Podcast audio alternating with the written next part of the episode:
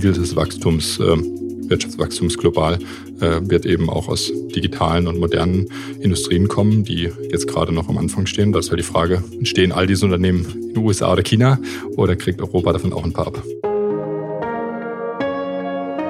Chefgespräch, ein Podcast der Wirtschaftswoche mit Beat Balzli.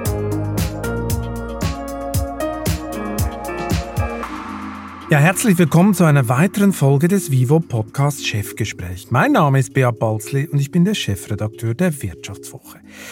Die globale Jagd nach dem skalierbaren Geschäftsmodell hat längst den alten Kontinent erreicht. Während der unheimliche Geldsegen für vielversprechende Startups vor wenigen Jahren noch eine rein amerikanische Erzählung war, pumpen Investoren nun immer öfter europäische und vor allem deutsche Neugründungen auf. Die noch offenen Geldschleusen der Notenbanken machen es möglich. Selten war so viel Liquidität im Markt. Eine Finanzierungsrunde jagt die nächste. Bereits macht das böse Wort von der Einhornblase die Runde.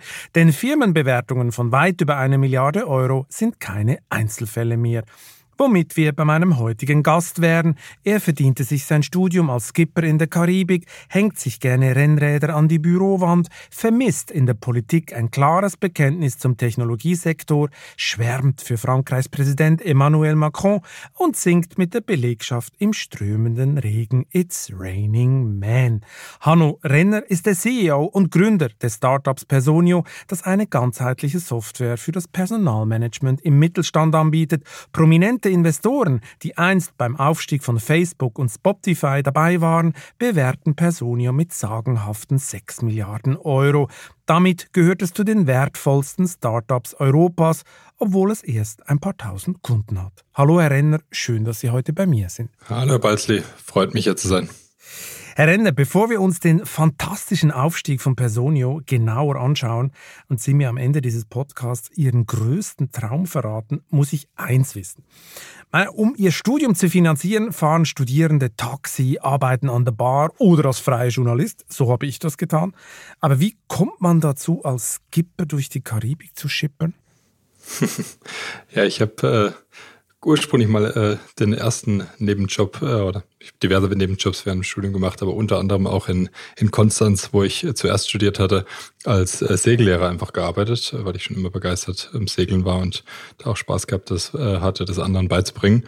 Und dann habe ich nach einem Auslandssemester in Neuseeland, wo ich auch sehr viel Zeit mit Segeln verbringen konnte, äh, in meiner Freizeit ähm, gemerkt, dass es da auch noch die Möglichkeit gibt, nicht nur als Segellehrer, sondern auch Leute durch die Gegend zu, zu kutschieren in äh, verschiedenen Orten der Welt. Und genau so habe ich mich dann irgendwann noch den Yachtmaster-Ausbildung gemacht und damit die Chance gehabt, ähm, als Nebenjob äh, an verschiedenen Orten der Welt äh, Leute durch die Gegend zu segeln. Ich meine, es ist ja, man ist ja dann nicht immer nur Schönwetterkapitän. Gab es denn mal eine Ausnahmesituation, aus der Sie zum Beispiel vielleicht noch fürs heutige Berufsleben gelernt haben? So, so ein heftiger Sturm oder äh, weiß noch, ein Tourist über Bord oder ging es mal heftig zu?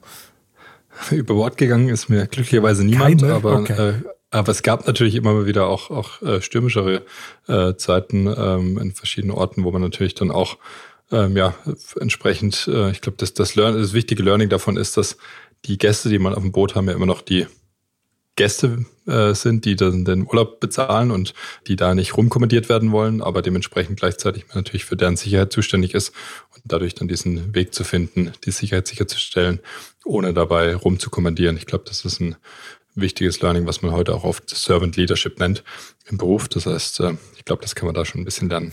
Also niemand anschreien auf dem Boot und trotzdem dafür sorgen, dass sie keinen Blödsinn machen. Ganz genau.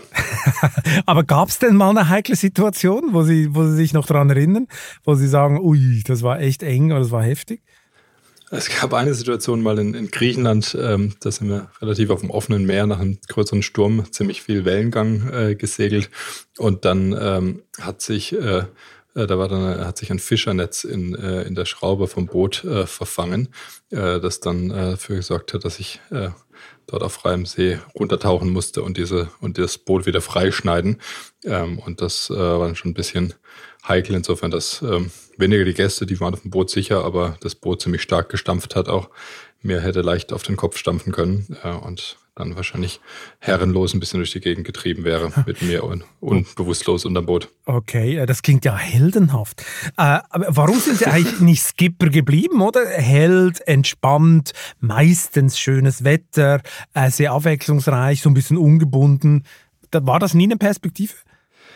Ich fand das immer den, den Wechsel zwischen Studium und dann ähm, Skipper-Sachen äh, guten Abwechslung. Und äh, muss auch sagen, so schön der, der Beruf klingt und das auch ist, es ist schon auch äh, natürlich ein, durchaus intensiv äh, die ganze Zeit sich da dann äh, 24-7 um äh, auch eine Crew zu kümmern, wenn es ja gleichzeitig auch Reiseleiter und ähm, so, so gerne ich heute immer noch segel, äh, muss ich das nicht zum Beruf machen auf Dauer. Das hat dann irgendwann gereicht. Gut, und die Gehaltsaussichten sind ja auch nicht so wahnsinnig, oder? Sie haben sich dann entschieden, lieber ein Startup zu gründen, schon 2015, äh, und zwar vor Ihrem Masterabschluss. Also Sie hatten es wirklich eilig damit. Woher kommt eigentlich dieser Ehrgeiz? Ich glaube, die finanzielle Seite war nie eine Motivation für mich, äh, ein Startup zu gründen, aber ich habe gegen Ende des Studiums ähm, oder während des Studiums äh, hier in München am CDTM ähm, erste Mal Einblicke bekommen auf äh, zu anderen Startups und den Möglichkeiten, überhaupt ein äh, Unternehmen zu gründen. Meine Eltern waren beide Lehrer. Äh, ich hatte dann Wirtschaftsingenieurwesen studiert. Das heißt, die, der Ausblick einer, einer Gründung und quasi Unternehmer zu werden, äh, hatte ich einfach nicht. Das war nicht bei mir auf dem Radar. Habe das aber dann ähm, bisschen kennengelernt über das Studium hier in München und dabei auch äh, entdeckt, dass es da sehr viel, äh, sehr viel Möglichkeit auch gibt, nicht nur ein Problem mit Technologie zu lösen, sondern auch eine eigene wirklich Unternehmenskultur zu schaffen, in der man selber Spaß hat zu arbeiten und auch vielen anderen Leuten ein Umfeld geben kann, in dem sie sich entwickeln können, Spaß haben können, eine gute Zeit zusammen haben können. Und das war für mich eine, eine große Motivation, so ein Umfeld zu schaffen. Ja, Sie haben es ja erwähnt, Ihre Eltern äh, sind oder waren Lehrer. Das Unternehmergehen ist ihnen also nicht so in die Wiege gelegt, oder? Das ist ein klassisches Klischee, äh, Lehrer, Berufsgruppe, die nicht unbedingt äh, für Marktwirtschaft und selbstbestimmtes Unternehmertum steht.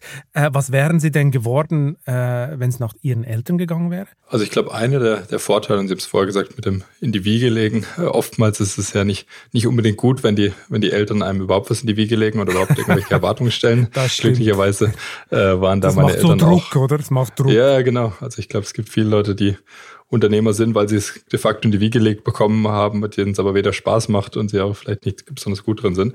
Äh, ich glaube, das Schöne war, dass meine Eltern da wenig Erwartungen äh, an mich hatten, äh, sondern mir das immer sehr offen gehalten hatten. Wahrscheinlich äh, wäre ich, wenn ich jetzt nicht äh, hier in München übers CLTM auf die, diese Entrepreneur-Startup-Schiene gekommen wäre, ähm, einfach als als Wirtschaftsingenieur im Bereich äh, erneuerbare Energien hatte ich diverse Praktika gemacht. Das ist nach wie vor ein Feld, das ich spannend, interessant finde und wichtig. Ähm, hätte ich mich wahrscheinlich dort engagiert. Ähm, aber genau von meinen Eltern kam das dann relativ wenig Erwartung. Also Sie wären bei erneuerbaren Energien eingestiegen, wenn es ja, Startup ge geworden wäre. Da hatte ich auf jeden Fall so die Schnittstelle zwischen erneuerbaren Energien und ähm, Elektromobilität, finde ich bis heute ein spannendes Feld. Ähm, Aber das ist ja was völlig anderes als Personalmanagement-Software. Ja, das stimmt. Aber ich glaube, der Unterschied ist eben, äh, oder was die Gemeinsamkeit ist, dass es für mich wichtig war. Und ich glaube, das geht vielen meiner Generation, aber auch vielen der, äh, der Mitarbeitenden hier bei Personio so, dass es äh, vor allem wichtig ist, ein, ein relevantes Problem zu lösen und ein, dadurch damit einen großen Impact zu haben. Und ich glaube, wir sind alle uns einig, dass Klimawandel ein relevantes Problem ist und deshalb äh, erneuerbare Energien natürlich ein Feld ist, in dem man da Impact haben kann. Gleichzeitig äh, glaube ich aber auch, dass äh, der Bereich Personal und jetzt nicht nur die Personalsoftware, sondern einfach die Menschen, die ein Unternehmen erfolgreich machen, äh, sowohl bei uns selber als auch bei unseren Kunden ein sehr relevantes Problem oder relevantes Thema ist und da einen großen Impact zu haben, indem man den Unternehmen, besonders kleinen mittelständischen Unternehmen dabei hilft, diese wichtige Ressource besser zu managen, ist äh, eine Sache, die mich bei der Gründung bis heute äh, nach wie vor motiviert und wo ich glaube, da ist auch sehr viel positiven Einfluss. Und das Thema Klimawandel versuchen wir inzwischen mit unserer Stiftung äh, auch noch zu beeinflussen. Aber ähm, genau, vor allem jetzt erstmal der Fokus auf die Mitarbeitenden. Aber die Strahlkraft ist ja schon sehr unterschiedlich, oder? Meine, der klassische Gründer American Style, der will ja immer gleich die ganze Welt retten und sie noch besser machen. Darunter macht er es nicht. Dazu würde natürlich äh, erneuerbare Energien, Technologien, Technologie-Startup in diesem Sinne natürlich gut passen. Sie produzieren hingegen eine Softwarelösung für das Personalmanagement im Mittelstand, also Dinge wie Urlaubsplanung oder Lohnbuchhaltung. Jetzt brutal gesagt, viel weniger sexy geht es eigentlich nicht. Wie sind Sie, wie sind Sie denn ausgerechnet darauf gekommen? Ja, das ist, äh, ist definitiv richtig. Auf der, der Oberfläche klingt das nicht besonders sexy. Ähm, damit können wir aber gut leben, weil wir, weil wir wissen und merken, äh, wie viel Relevanz äh, es das trotzdem hat für die Unternehmen. Und drauf gekommen sind wir, weil wir äh, damals äh, uns mit verschiedenen Themenbereichen beschäftigt hatten, vor allem das Ziel eben ein Problem zu lösen, das ungelöst ist, dass wir mit Digitalisierung ähm, oder mit digitaler Technologie angehen können und es dann über einen Bekannten, der ein Unternehmen von 100 Mitarbeitenden geführt hat da, äh, und damals schon gesagt hat, dass er die alle mit einer Unzahl von Excel-Listen verwaltet und eigentlich relativ wenig Überblick äh, hat und auch viele der Prozesse nicht gut funktionieren. Ähm, diese sind wir darauf aufmerksam geworden und dann haben wir uns einfach damit mal auseinandergesetzt und haben im Endeffekt gemerkt, dass viel der Digitalisierung hier in vielen Unternehmensbereichen, wie wir alle wissen, Einzug hält und gehalten hat die letzten Jahr, Jahre ähm, im äh, kleinen mittelständischen Unternehmen und besonders im HR-Bereich äh, noch sehr hinterherhängt. Und das äh, Problem da zum einen sicher eine Zeitfrage war, wo die Digitalisierung nach und nach voranschreitet, zum anderen aber auch einfach eine Verfügbarkeit war, wo mhm. diese kleinen mittelständischen Unternehmen gar nicht den Zugang hatten zu Tools und Lösungen, die aber auf sie zugeschnitten ihr Bekannter, waren. Ihr Bekannter, der war dann das Versuchskaninchen, da, da, daran haben Sie am lebenden Objekt das getestet.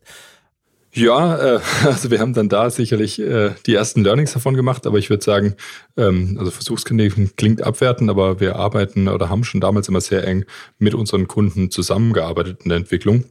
Und dementsprechend, äh, äh, also wenn man dieses, diesen Begriff behalten will, sind, sind, sind bis heute noch alle unsere Kunden, wir würden sie nicht Versuchskaninchen nennen, aber Feedbackgeber, mit denen wir eng zusammenarbeiten. Das klingt viel und das besser. war natürlich, das das und das war, äh, war natürlich auch sehr früh schon so und äh, dass wir da von, von denen gelernt haben, was wirklich die Probleme sind und ähm, dann natürlich in der Zusammenarbeit diese gelöst haben. Aber eins müssen Sie mir erklären. Also gut, einerseits das Thema ist überhaupt nicht sexy, absolut relevant, da gebe ich Ihnen recht aber nicht so sexy. Und zweitens, so eine HR-Software-Plattform ist ja, denkt man sich so, auch keine Rocket Science. Warum ist da noch keiner vor Ihnen drauf? Oder ist jemand vorher drauf gekommen und hat es einfach nicht richtig angepackt? Oder wie muss ich mir das vorstellen?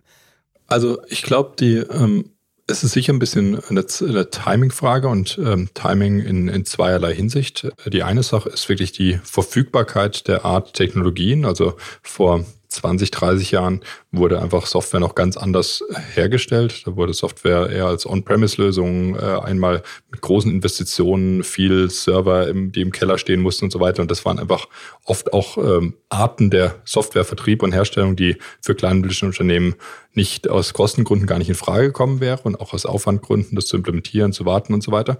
Das heißt, ich glaube, das ist der eine Teil, ähm, der, ähm, der sicher einfach diesem Software as a Service äh, zu einer gewissen Demokratisierung von Softwarelösungen geführt hat. Und ich glaube, der andere Aspekt ist, dass ähm, dann natürlich, wenn man von Digitalisierung spricht, von dieser Demokratisierung von Software as a Service, äh, wie es in vielen Bereichen ist, erstmal diese die Bereiche, die sehr nah am Umsatz wie Sales und Marketing und, ähm, äh, und Finance äh, digitalisiert worden sind. Und dann äh, einfach der, der logische nächste Schritt äh, äh, die Personalabteilung war, die da eben noch ein bisschen hinterhergehängt Sprich, ist. Sprich, das Backoffice hat man ein bisschen vernachlässigt. Genau, und aber gleichzeitig gemerkt, wie viele Vorteile man von der Digitalisierung in anderen Unternehmensbereichen bekommen hat und diese dann dementsprechend auch äh, in dem aus meiner Sicht wichtigsten Unternehmensbereich äh, jetzt auch umsetzen wollte. Sie haben ja vorher schon das böse Wort Excel in den Mund genommen. Äh, ich meine, also der deutsche Mittelstand liebt ja Excel. Er gilt auch als sparsam und mitunter gilt er auch als wenig digital affin. Ist das ein Vorurteil oder immer noch Realität, die Sie antreffen? Also, ich würde sagen, äh, äh wie es vorher schon angesprochen ist, hat, hat zwei Gründe. Ich glaube, der, der deutsche Mittelstand ist sicher natürlich äh, ein Unternehmen, das, äh, das halt, das sind oft Unternehmen, die 30, 50, 100 Jahre alt sind. Und natürlich, wenn man äh, gewisse Prozesse auf eine gewisse Art und Weise über viele Jahre, Jahrzehnte gemacht hat, dann äh, muss man natürlich erstmal verstehen, äh, warum vielleicht jetzt neue Möglichkeiten so viel Vorteile bringen, dass man diese Prozesse ändern sollte. Und ich glaube, das ist eine ganz verständliche Skepsis, auf die man da erstmal trifft, die wir aber inzwischen sehr stark ähm, sehen, dass da sehr viel mehr Offenheit entsteht. Ich glaube, der andere Punkt ist eben, dass lange Zeit einfach äh, diese Verfügbarkeit, diese Art Lösung nicht da war und dementsprechend auch wirklich wir heute immer noch auf eine Skepsis treffen von Leuten, die, die denken, dass eine Software Personio einführen äh, A, wahnsinnig viel Geld kosten muss und B, auch äh, ganz andere äh, Implementierungszyklen hat, wo man Monate oder Jahre gar beschäftigt ist und äh, die dann oft überrascht sind, wenn sie hören, dass man Personio innerhalb von, von zwei bis sechs Wochen äh, komplett implementiert und, und laufend hat ähm, und da keine großen Schulungen und sonstige Dinge braucht. Und ich glaube, solche Vorurteile einfach basieren auch auf der alten Art von Software äh, sehen wir schon heute immer noch. Ich stelle mir gerade vor, wie so ein hipper Vertriebsmitarbeiter von Ihnen auf einen klassischen Mittelstandspatron trifft, dem er dann erklären muss, hey, monatlich x 100 Euro für eine Personalsoftware in der Cloud, das ist ja ein dickes Brett zu bohren, oder? Äh, sind die Leute speziell ausgebildet? Weil bei der Wirtschaftswoche haben auch viel mit Mittelstandspatrons zu tun. Die haben klare Meinungen. Ähm, das ist ja teilweise ein schwieriger Job, oder? Also ich glaube, äh, ist immer eine, äh, eine Herausforderung natürlich. Äh, ich glaube, das ist aber bei jeder neuen Lösung. Ähm, ich denke aber, also einerseits sehen wir natürlich inzwischen, wir haben jetzt über 6000 Kunden, ähm, wo, wo natürlich dann viele der, der neuen Kunden auch drauf schauen und sehen, okay, die haben schon sehr viele andere ähnlich traditionelle Unternehmen wie wir es, vielleicht sogar auch viele Stadtwerke und andere Organisationen, wo wir einfach sagen, okay, das, das, äh, das sind Unternehmen, mit denen können wir uns irgendwie identifizieren und wenn die Personen einsetzen, sollten wir da vielleicht zumindest mal auch uns das genauer anschauen. Und dann sind unsere ähm, alle unsere Vertriebs- oder auch kundenbetreuenden Mitarbeitenden natürlich sehr stark ähm, mit, mit diesem äh, Sektor vertraut und kennen sowohl die Herausforderungen, die, die Sorgen, aber auch äh, die, die äh, Lösungen dafür.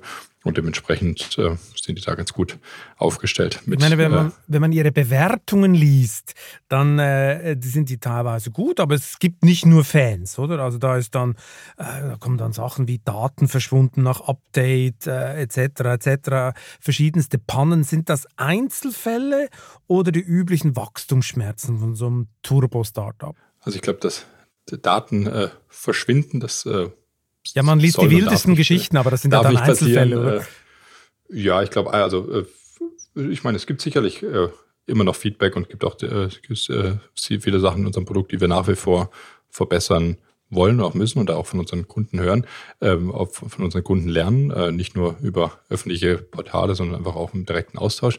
Gleichzeitig sind natürlich Kerndinge wie, dass Daten sicher und datenschutzkonform aufbewahrt werden. Dadurch da gibt es keinen, auch da kann man nicht, das kann man nicht auf Wachstum schieben und sagen, das darf passieren, das darf nicht passieren. Und da legen wir auch sehr großen Wert drauf, haben auch sehr erfahrene Mitarbeitende im, im Datenschutz und der Datensicherheit, dass das äh, nicht passieren darf. Ähm, was aber durchaus ähm, ein, wo ich mir eher vorstellen könnte, wo so ein Feedback herkommt, ist, dass wir vielleicht, und das dann auch nehme ich trotzdem auf unsere Kappe, wenn, wenn dann ein User-Flow nicht so verständlich ist, dass ich, wenn ich irgendwo äh, nicht gewarnt werde, dass ich jetzt, wenn ich hier auf Löschen klicke, dann auf einmal den ganzen Urlaubskontostand von den Mitarbeitenden gelöscht habe und es unwiderruflich weg ist, äh, dann ist das natürlich trotzdem was, was wir dann so äh, designen müssen, dass das den, den Nutzer stark genug darauf hinweist, was er da gerade also macht. Also mehr Warnhinweise. Achtung, diese Taste kann die Gesundheit Ihrer Firma gefährden. Oder so Zum zum Beispiel, also klar, das ist äh, ein sehr wichtiger Teil, äh, gerade bei einer Software, dass sie natürlich intuitiv ist und die Leute da auch nicht äh, aus Versehen Sachen, Sachen falsch machen, die sie eigentlich gar nicht wollen. Haben Sie denn nicht viele Nachahmer? Wie gesagt, ich, ich zweifle immer noch so ein bisschen, dass es totale Rocket Science ist. Es ist relevant, es ist ein totales Bedürfnis im Mittelstand. Aber gibt es nicht viele, die sagen, pff, Personio, das machen wir vor dem Frühstück, da sind wir auch dran?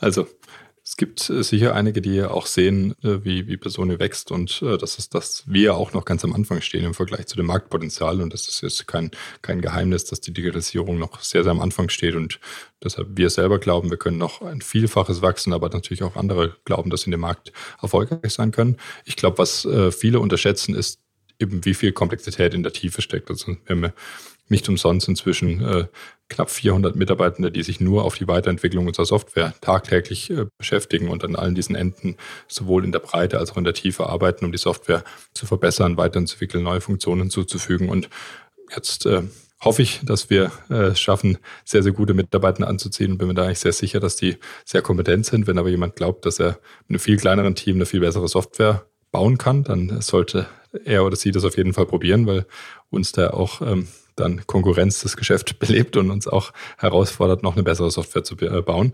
Ähm, aber ich denke, es ist auf jeden Fall mehr Komplexität in der Software drin, als es vielleicht auf den ersten Blick äh, für manche vermuten lässt, wenn man einfach nur denkt, ein paar Urlaubstage zu berechnen. Sie haben es vorher schon erwähnt, Sie haben ungefähr ein bisschen mehr als 6000 Kunden äh, bislang überzeugt. Zwei Millionen potenzielle Kunden gibt es in Europa, sagen Sie immer wieder. Für die, ja. wollen, für die wollen sie der neue Standard werden, das neue SAP für Personalmanagement. So lautet ihre Superskalierungsstory, die jetzt wundersame 6,3 Milliarden Euro wert sein soll. Äh, diesen Wert glauben Sie doch selber nicht, oder? Also ich glaube, ich werde öfters gefragt auf den Wert natürlich und erstmal ist für mich der, der Unternehmenswert jetzt nicht die, die Hauptkerngröße, äh, wo, wonach wir uns intern Erfolg feiern oder nicht.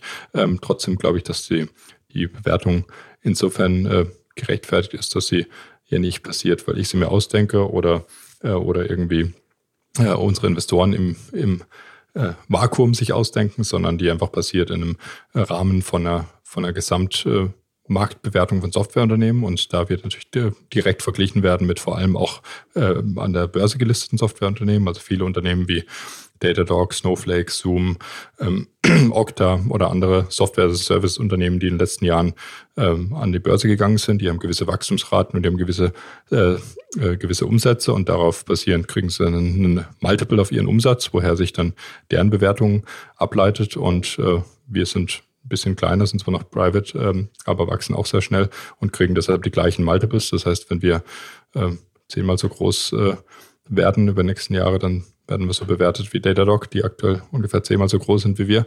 Und ähm, so verhält sich da, diese Bewertung eigentlich relativ oder lässt sie sich ja, relativ leicht ableiten. Aber diese, diese, Multiples, diese Multiples, das sind ja keine Naturgesetze, oder? Das System schaukelt sich hoch. Äh, vor einem Jahr wurden sie noch mit rund eine Milliarde bewertet, äh, wenn ich das richtig gesehen habe.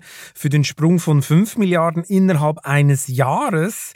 Dafür hat dann Harry Potter gesorgt oder wie kam das zustande? Weil es ja, sind also ja gigantische erste, Sprünge, oder? Nö, verstehe ich. Die erste, also das war 1,7 Milliarden, das heißt, wir genau. haben uns ungefähr äh, verdreifacht äh, in der Zeit. Äh, umsatzseitig haben wir uns ein bisschen mehr als verdoppelt in, in der Zeit, also 140 Prozent äh, Jahr an Jahr aufgewachsen. Dementsprechend ähm, ist das natürlich erstmal die, die Grundlage, dass der Umsatz äh, stark gewachsen ist, der natürlich den Multiple hat und gleichzeitig haben sich in der Tat die Multiples auch auf der der Börsen- und öffentlich notierten Seite äh, weiter ver vergrößert. Obwohl es da ja gerade bergabwärts geht, oder? Also, ja, genau. Jetzt geht es gerade ein bisschen bergabwärts und das haben Sie auch in der Einleitung richtig schon gesagt, dass äh, das hängt halt mit der, auch mit der äh, jetzt aktuell Inflation, aber vor allem den, den, den Zinsmodell da. Wenn, wenn die Zinsen niedrig sind oder sogar negativ, dann äh, fließt mehr Geld ähm, in Equities, dann werden die Bewertungen dort höher und natürlich besonders für Unternehmen, die stark wachsen, nochmal höher. Und das hat, sich in den nächsten letzten Jahren entwickelt. Das wird sich jetzt wieder ein bisschen oder korrigiert sich aktuell wieder ein bisschen, aber das ist nichts, was uns Sorgen macht, weil wir so nachhaltige Umsätze haben, dass das einfach heißt, dass wir dann vielleicht ein halbes oder dreiviertel Jahr länger wieder wachsen, weiter wachsen müssen, ähm, um wiederum in, der, in die gleiche Bewertung reinzuwachsen, der wir davor auch waren, wenn die, wenn die äh, Multiples sich ein bisschen verändern. Also das ist nichts, wofür, worum wir uns groß Sorgen machen. Und Aber Fakt ist doch, Fakt ist doch, dass der Markt für Startup-Finanzierung völlig heiß gelaufen ist, oder? Es gibt ja Unmengen von privatem Geld im Markt, wie Sie selbst einmal gesagt haben. Und Investoren kontaktieren inzwischen wahllos, äh, zum Beispiel Studenten des Centers for Digital Technology and Management der TU München, wo Sie auch studiert haben, um sich an irgendwelchen ja. Startups zu beteiligen, oder? Das klingt doch schwer nach Blase, oder? Also wenn Investoren crazy durch, durch die Gegend rennen und sich beteiligen, wo irgendwo Startup draufsteht, dann ist die Blase doch äh, nicht mehr weit. Ja, also ich glaube, äh, was man natürlich immer entgegensetzen muss, ist, äh, die, wie, haben, wie haben sich die Startup-Finanzierung äh, entwickelt und da ist sicher, wird mehr finanziert und da werden auch einige dieser Unternehmen, die vielleicht kein äh, funktionierendes Geschäftsmodell haben, äh, wieder, wieder futsch gehen, auch einige, die vielleicht schon viel Geld bekommen haben.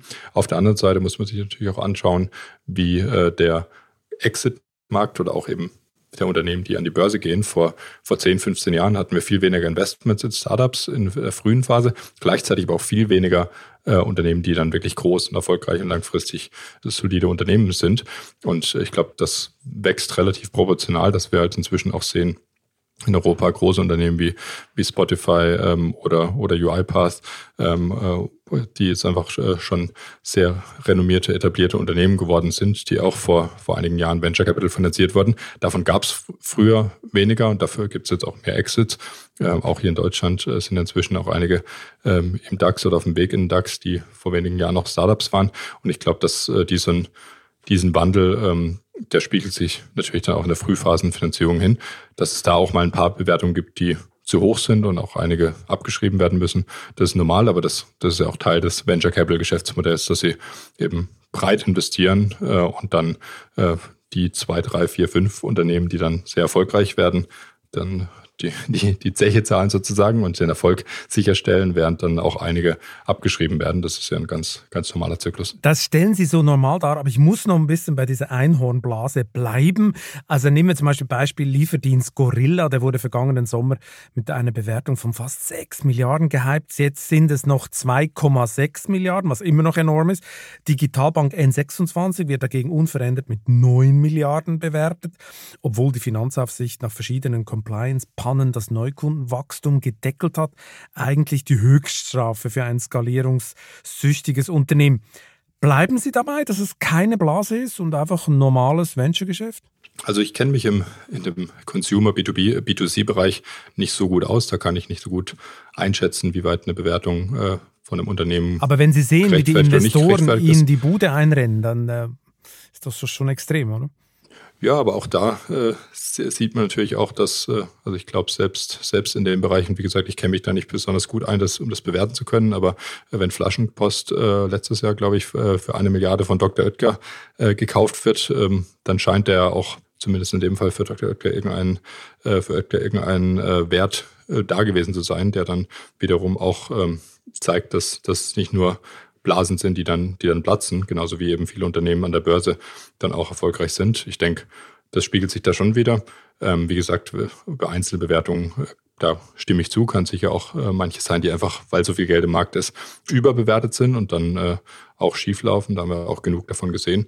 Ähm, aber ich glaube, in, in Summe äh, ist es ja eigentlich die Entwicklung, die wir jetzt in Europa sehen, eine, die sich in den USA schon vor vielen Jahren äh, wieder gespiegelt hat und da jetzt nicht nur Ausnahmefälle und jetzt mal Google, Facebook und so weiter außen vor gelassen, einfach inzwischen hunderte Unternehmen an die Börse gegangen sind oder für viel Geld verkauft worden sind, die auch gezeigt haben, dass es eben keine Blasen, sondern wirklich solide Geschäftsmodelle auch dabei sind. Das kann man immer nicht pauschal über alles sagen, aber äh, solange da genug solide Modelle und nachhaltige Modelle dabei sind, und so sehen wir uns auch als Personio als ein sehr nachhaltig orientiertes Unternehmen. Wir wollen keinen kurzfristigen Access, sondern wirklich ein Softwareunternehmen aufbauen, das hier über Jahrzehnte äh, weiter existiert. Und ich glaube, davon sind genug Unternehmen dabei, dass es nicht eine, eine, reine Blase ist. Sie persönlich sind ja auch ein bisschen mittendrin im Monopoly, weil Sie selber investieren. Zum Beispiel in den Softwareanbieter äh, Alasco, deren Gründer einst die Business Angels von Personio waren. Heute heißt das äh, Startup-Ökosystem, früher nannte man es Filz oder Deutschland AG. Wird man nicht unvorsichtig, wenn man sich so gut kennt und finanziell verquickt? Kommt es da nicht automatisch zu Beziehungsdelikten, sag ich mal? Also ich glaube, auch da ist natürlich ganz wichtig, dass man, wenn man in Startups finanziert äh, und investiert, äh, wie sowohl die Alaska-Gründer als auch ich das machen, dann sich natürlich bewusst ist, dass einige dieser Unternehmen ähm, äh, irgendwann nichts wert sein werden und einige dieser, äh, dieser Investments abgeschrieben werden müssen. Das, äh, das ist der, der Sinn von Startup -Invest Investments, weil die einfach, weil man so früh das keiner vorhersehen kann, wie sich die weiterentwickeln. Und deshalb muss man sich da sehr bewusst sein, A, dass man idealerweise in mehrere Unternehmen investiert, um dann äh, dieses, diesen Portfolioeffekt auch zu haben und gleichzeitig ähm, da natürlich dann auch, auch äh, nicht, nicht böse aufeinander ist, auch wenn man die Gründer kennt, wenn, wenn die dann äh, vielleicht. Äh, Wie schafft nicht, man das, nicht, dass man nicht, böse, dass man nicht böse ist? Weil man weiß ja dann vielleicht, welche Fehler passiert sind oder so. Also. Ja, ich glaube, also ich glaube, im Endeffekt schafft man es sehr leicht, weil das, äh, weil es sehr einfach ist zu glauben, dass keiner diese, dieser Gründer die, die vielleicht äh, nicht erfolgreich sind, das absichtlich machen, weil im Endeffekt hängt für sie ja noch viel, viel mehr dran. Äh, also wenn auch äh, im Vergleich zu unseren Angel Investments war Personio ist mein ein mein größtes Investment meiner Zeit, die ich das ich je habe und wahrscheinlich auch haben werde. Und dementsprechend ist es ist es ist das Incentive für die die Gründer selber alles zu geben immer viel höher als es für einen für einen Angel Investor ist. Und dementsprechend ist das glaube ich relativ leicht, aber gleichzeitig ist es auch wie Sie angesprochen haben wichtig, dass für mich das einfach eher auch eine, eine Unterstützung des Ökosystems ist. Da geht es ja nicht nur um Geld, sondern auch um Weitergabe von, von Erfahrung und Learnings, um sich da gegenseitig zu unterstützen. Und genauso wie die Alaska oder damals Starlight-Gründer uns unterstützt haben, äh, gibt es jetzt manche Learnings, die wir ihnen wieder bei ihrem neuen Modell Gibt's vielleicht da nicht die Gefahr, so. dass man sich gegenseitig ein bisschen Kredite gibt, gegenseitig Finanzierungen hin und her schiebt, die vielleicht nicht so werthaltig sind, etc., um den einen oder anderen Gründer dann doch zu retten und noch über eine gewisse Hürde zu bringen? Ist da die Gefahr nicht da, wenn sich alle kennen und alle total hip und cool mit weißen Turnschuhen Bier trinken und sich gegenseitig so ein bisschen äh, Geld hin und her schieben? Gibt es nicht diese Gefahr? Weil die gab es ja immer, oder? Das, früher hieß es einfach anders. Äh, Im großen Stil hieß es früher Deutschland AG, da war man auch total verbandelt und verflochten und das endete dann oft in schlimmen Sachen. Also die Gefahr sehen Sie nicht. Also man ist da total also nüchtern und, und objektiv. Also ich glaube, insofern ist es einfach, weil, weil wenige kenne, die dann Unternehmen langfristig gegenseitig sich die Unternehmen finanzieren, sondern es sind meistens eben Angel-Finanzierung, Anschubfinanzierung in der frühen Phase und dann kommen größere, professionellere Investoren rein, gegen bei denen man, also wenn jetzt ein Unternehmen wie Alasco, die inzwischen auch sehr viel Geld haben und sich sehr gut entwickeln, äh, wenn sie aber jetzt einen Kredit bräuchten, dann wäre ich gar nicht finanziell in der Lage, äh, so ein großes Unternehmen zu unterstützen und sie über Wasser zu halten, nur weil sie meine Freunde sind.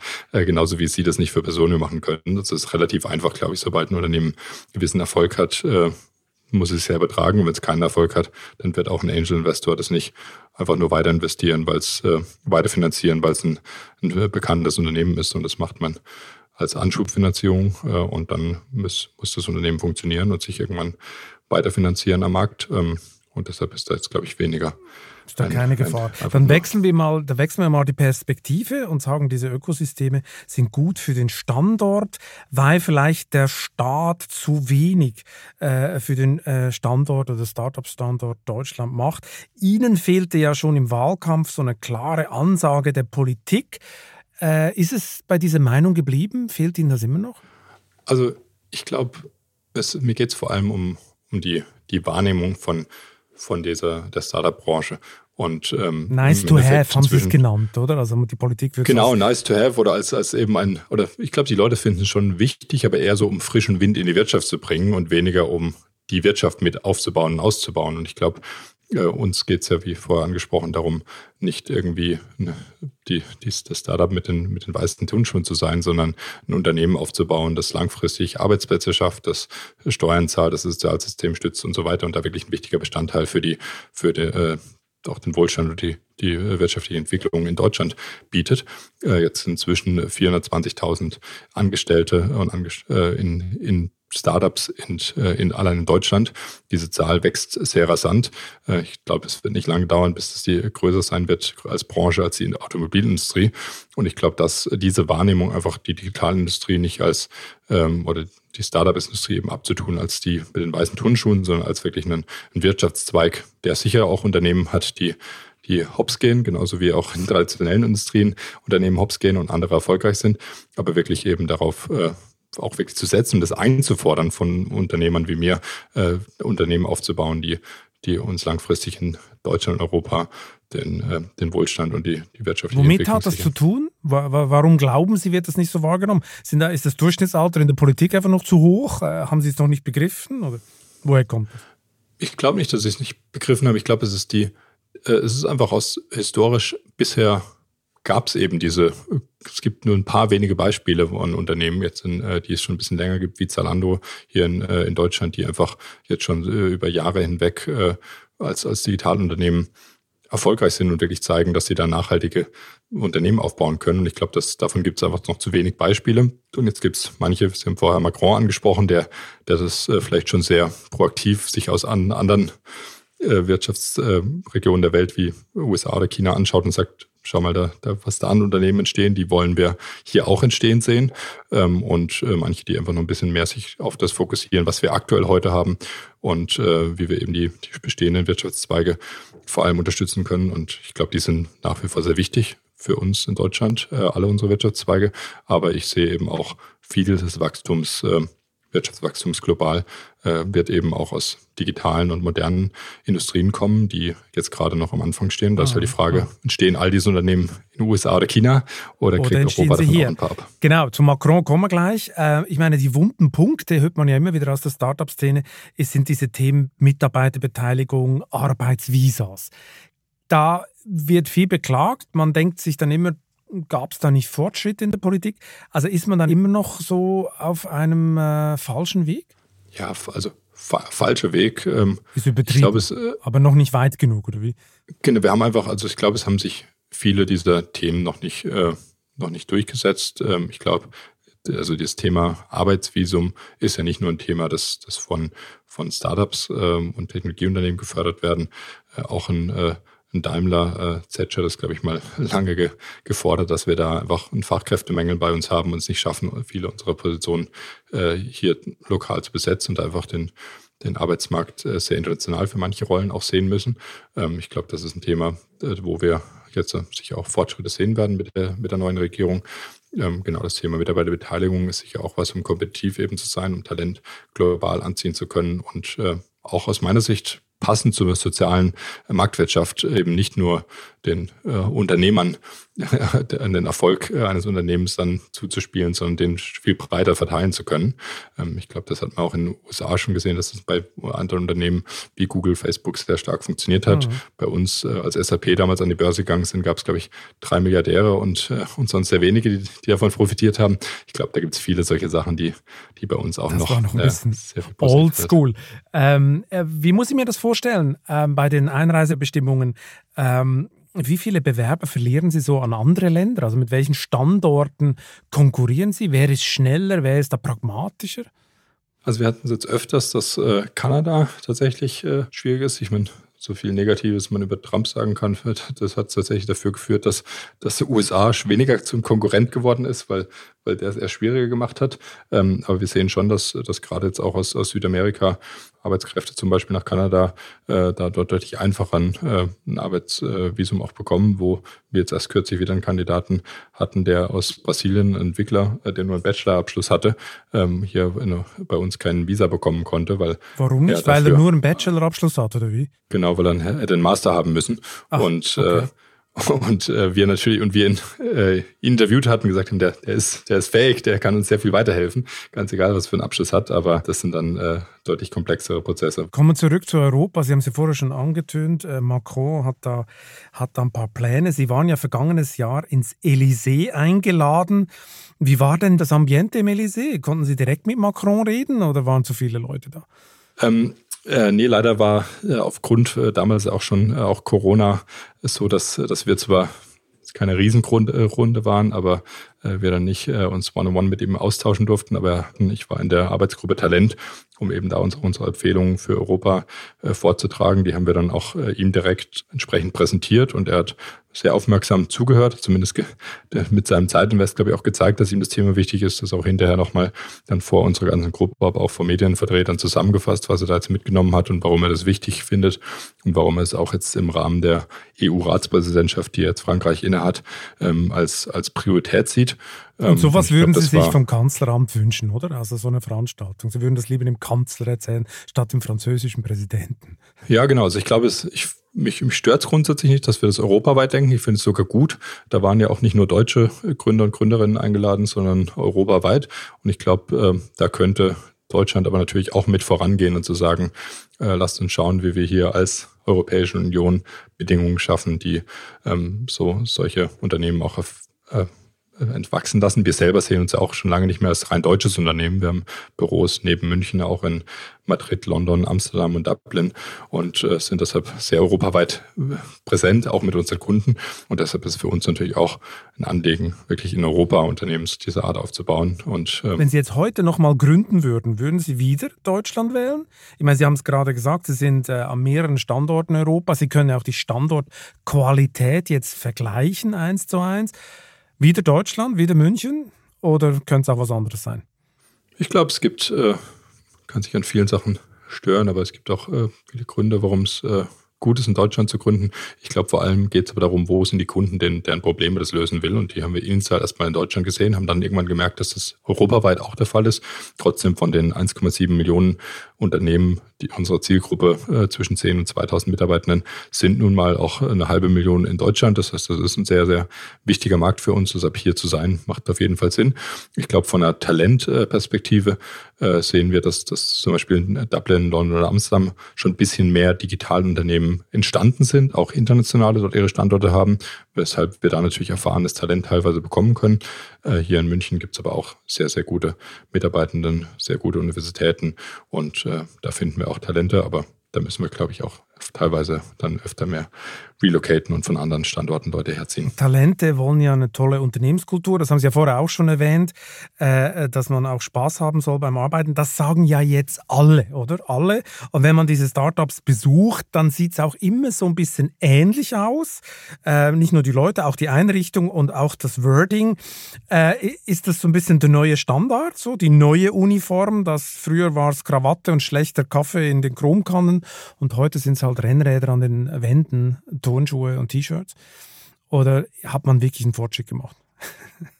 Also ich, ich glaube, äh, es, ist, es ist eine sehr relevante Frage tatsächlich und sehr wichtig auch, äh, wie sie gestellt ist, weil ich glaube, Unternehmenskultur ist extrem wichtig. Das war sie früher, glaube ich, schon und das äh, ist sie heute auch. Ich glaube aber nicht, dass man die an den Rennrädern oder den, den Stahlkannen äh, des Kaffees absehen denken kann. Denken sich aber viele offensichtlich, äh, oder? Weil, weil viele genau, Startups genau, denken sich viele wie Klone, die, die Firmen sehen wie Klone aus, auch intern. Also ja, auch nicht nur Startups. Nee, ich meine, das stimmt. sehen ja auch immer, immer mehr dann, äh, das, weil eben da die, die dann der, Ki die Idee der Kicker und die gelbe kopieren. Banane, die findet man überall. Ja, das ist so. Genau, und der, da denken jetzt auch, auch dann äh, Konzerne, naja, damit wir mehr wie Startups sind, müssen wir jetzt eben den Kicker aufstellen. Aber auch das äh, hilft nicht und genauso gibt es Unternehmen äh, Startup-Unternehmen, die eine sehr gute Kultur haben, die sich aber nicht anhand des, der Anzahl der Kickers oder sonstigen Sachen festmacht, sondern daran festmacht, wie viel Fokus auf die Mitarbeitenden gelegt werden, wie stark äh, auf die Entwicklung derer Wert gelegt werden, wie stark bei der Auswahl darauf geachtet wird, dass die, die Werte und Verhaltensweisen der, der Menschen, die eingestellt werden, zusammenpassen und irgendwie eine, eine konsistente Kultur abgeben, die gewisse gewisse Werte folgt oder, oder kein Wert keine Monokultur? Wird. Ist es denn keine Monokultur? Das, was Sie jetzt gerade nennen, das klingt ja, kann man ja positiv formulieren, total harmonisch, wir denken alle gleich. Aber man könnte auch das Gegenteil sagen und sagen, oh, boah, was für eine Monokultur. Und ja. Meinungsdiversität ist ja dann gleich ausgeschlossen, weil alle müssen dieselben Werte haben. Das besteht die Gefahr nicht? Ich, ich glaube, also es kommt natürlich, die Gefahr kann bestehen. Ich glaube, die besteht aber weniger über gleiche Werte, sondern eher über gleiche Profile. Also wenn man ein sehr homogenes Unternehmen dahingehend schafft, dann ist das ein Problem. Wir äh, sehen uns darauf, äh, auch wenn man die, die Hintergründe unserer äh, Kollegen und Kolleginnen anschaut, als sehr divers an. Wir haben über 70 verschiedene Nationalitäten bei uns im Unternehmen. Wir haben äh, alle Altersklassen vertreten. Wir haben, glaube ich, 48 zu 52 weiblich-männlich. Also auch da eine sehr, sehr äh, heterogene Struktur, was die, die Herkunft und die Art der, äh, oder die, ja, Geschlechter- und, und Altersstruktur der Mitarbeitenden angeht. Was aber ich aus meiner Sicht zumindest, da kann man unterschiedliche Meinungen haben, aber aus meiner Sicht sehr wichtig ist es trotzdem, bei gewissen Werten und Verhaltensweisen Ähnlichkeiten zu haben. Und um da ein paar Beispiele zu geben, bei unseren Verhaltensweisen, die wir in unseren Operating Principles zusammenfassen, sind Dinge wie Communication is key, also sehr starke Kommunikation. Das, äh, ich glaube, das stört nicht der Meinungsdiversität, wenn alle gut kommunizieren, sich gut austauschen, gut zuhören können. Oder Dinge wie Seek to Improve, dass wir, dass die Leute, die bei uns arbeiten, ein sehr starkes äh, Drang haben, sich selber äh, weiterzuentwickeln, zu verbessern, aber auch uns als Unternehmen äh, zu verbessern. Und ich glaube, das sind Dinge, da kann man ein sehr heterogenes Unternehmen sein mit sehr vielen Meinungen und Hintergründen und trotzdem eine Arbeitsweise und äh, auch Werte haben, die uns helfen, erfolgreich zusammenzuarbeiten und auch den Leuten Spaß machen, in diesem Umfeld zu arbeiten. Offenbar lockt es die Leute an. Sie hatten, glaube ich, letztes Jahr über 60.000 äh, Bewerber. Äh, wenn ich das richtig gelesen habe, Fachkräftemangel ist ein Märchen für Sie, oder? Naja, es ist immer relativ zu sehen. Wir, wir haben in der Tat, äh, ich glaube, das war sogar letzten Sommer schon, also wahrscheinlich über das Gesamtjahr gesehen, hatten wir ich müsste die Zahl nochmal nachschauen, noch mehr, aber extrapoliert wären es wahrscheinlich eher irgendwie 80.000.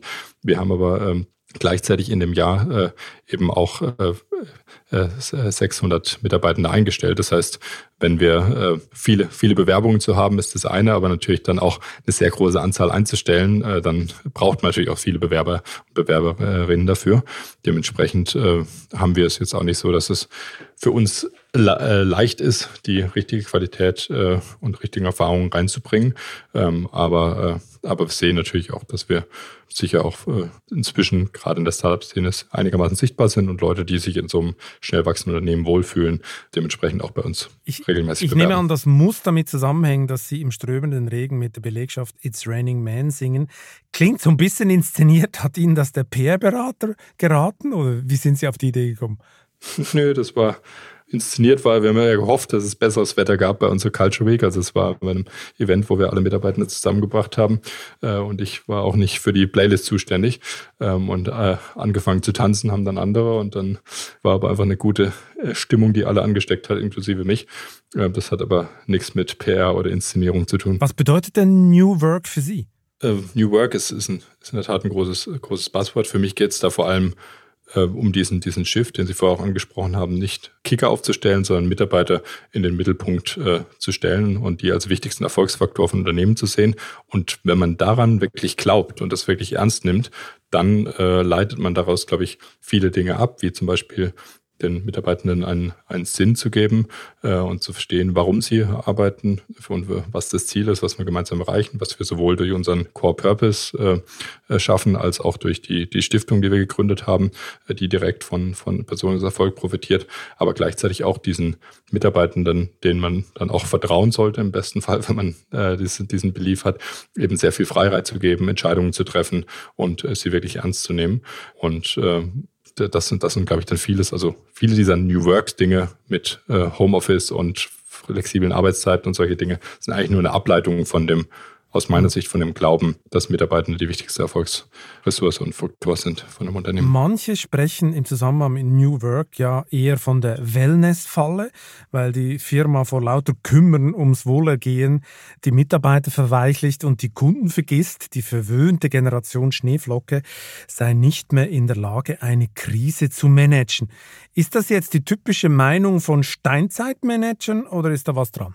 Puh, es fällt mir jetzt schwer zu sagen, äh, das pauschal zu beantworten. Ich glaube, wie gesagt, wenn ich den, die Mitarbeiter als wichtige Ressource sehe und deshalb denen Unterstützung geben will, aber auch ein schönes Umfeld, dann heißt das ja nicht, dass ich nicht gleichzeitig auch Erwartungen äh, stellen kann und ich gleichzeitig auch hohe Ansprüche stellen kann an die Qualität unserer Software, an die Art, wie wir uns unsere Kunden kümmern. Und auch da, wir haben vorher über die Werte gesprochen, Customer Empathy ist einer unserer Kernwerte, also sich wirklich mit den Problemen des Kunden auseinanderzusetzen, versuchen, in deren Schuhe zu gehen. Aber solange es raufgeht und solange man nur Erfolg hat und solange die Bewertungen immer steigen, ist es natürlich viel einfacher, als wenn es auch mal übel wird oder im, im, äh, im Jargon ihres ehemaligen Skipperjobs zu reden, wenn es mal stürmisch wird, dann ist natürlich ist die Führungssituation auch eine andere, oder? Das, das stimmt, ganz bestimmt. Und äh, da muss man auch sagen, da hat sicherlich die äh, ich und meine Generation Gründer, die in den letzten Jahren Unternehmen aufgebaut haben, ähm, jetzt noch keine massiven Krisen durchlebt. Gleichzeitig haben wir, glaube ich, schon einen Vorgeschmack bekommen ähm, in dem Q2 2020, äh, zum zweiten Quartal, als dann mit, mit Corona erstmal eine Riesenunsicherheit war. Und ähm, da gab es, glaube ich, besonders in den USA auch bei vielen Unternehmen, auch Startup-Unternehmen, einfach so eine, so eine komplette äh, Extremreaktion, dann erstmal 30 bis 40 Prozent der Belegschaft äh, zu, zu kündigen und äh, einfach nur um sicher zu gehen sozusagen. Und ich glaube, da ähm, haben wir und andere Unternehmen unserer Generation es trotzdem geschafft, auch in dieser großen Unsicherheit, die für viele ja fast alle Manager, egal wie jung oder alt, eine komplett neue Situation war, ähm, dann doch damit umzugehen, zu schauen, wie man in dieser neuen Unsicherheit äh, die richtigen Entscheidungen trifft. Und ich glaube, das ähm, war zumindest mal eine, eine Chance zu zeigen, dass wir nicht nur in, in ganz rosigen Zeiten Unternehmen also aufbauen also die, können. Die Generation Schneeflocke ist deutlich härter, als das man denkt.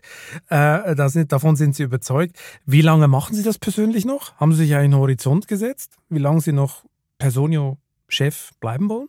Nee, da gibt es äh, keinen Horizont. Ich hatte ursprünglich mal einfach, weil ich während dem Studium nie, nie in längeren Zeiträumen gedacht habe, als ein paar Jahre, hatte ich mal gesagt, ich mache das fünf Jahre ähm, und, und dann äh, mal schauen. Äh, jetzt mache ich es inzwischen, glaube ich, gut sechs, äh, bisschen über sechs Jahre und äh, sehe keinerlei Ende in Sicht für mich sozusagen. Also der, der Fünf-Jahres-Horizont, in dem ich jetzt immer noch denken würde, der, der besteht immer noch, aber nach vorne gerichtet. Bin aber jetzt auch erst 31, äh, wüsste jetzt auch nicht wirklich, was ich sonst mit meiner Zeit äh, machen sollte und habe so viel Spaß äh, bei Personio, dass ich Lust habe, das Unternehmen noch sehr, sehr viel länger und sehr viel größer aufzubauen. Ja, ja, Sie könnten einfach noch länger und noch öfter nach Griechenland in den Urlaub fahren. Äh, ich habe ja gelesen, da haben Sie dann zum ersten Mal äh, Ihr Handy ausgeschaltet. Ähm, das klingt ja dann doch ein bisschen nach mentaler Distanz. Wird man so ein bisschen zum Profi? Wird es ein bisschen routinierter mit der Zeit?